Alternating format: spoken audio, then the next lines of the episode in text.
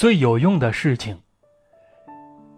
一位图书馆馆长每天早晨八点总是亲自为自己的图书馆开门，然后对第一批踏进图书馆大门的读者问候致意，巡视一番后才去自己的办公室。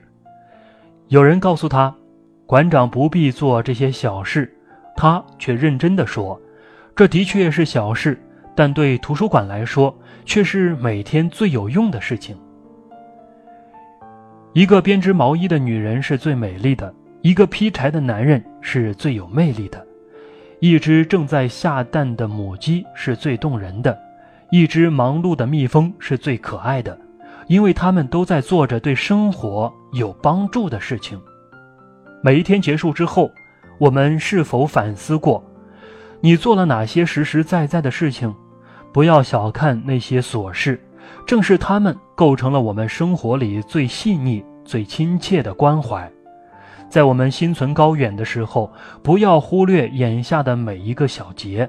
正如树枝上的一个嫩芽，到明天，它就是一片翠绿。每一天起码要做一件实事，哪怕微不足道，你的这一天就会过得踏实无憾。丹麦历史上有一对很有名的科学家兄弟。哥哥尼尔波尔是物理学家，外向健谈；弟弟哈洛波尔是数学家，内向而且拙于言辞。他们从小就喜欢做一个小游戏，彼此说出对方愚蠢或可笑的缺点。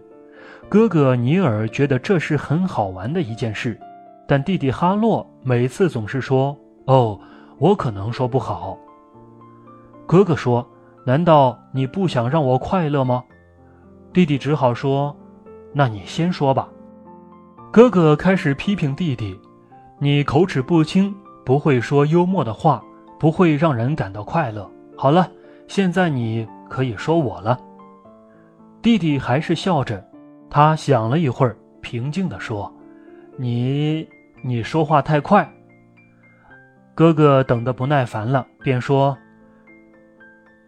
你要说我的缺点，知道吗？弟弟这才又嗯嗯的开了口。嗯，哥，你看，你的衣领上有一根线头露出来了，它很不美观嘞。边说边踮起脚帮他拿掉那根露出的线头。哥哥被感动了，一把抱住了弟弟。这便是弟弟的力量。他的确拙于言辞，但他。却不着于行动，他不会说，但会做。行动是世界上最美丽的语言。每当我们指望用语言来刻意装饰和表达什么的时候，为什么不试着用最直接的行动来展现呢？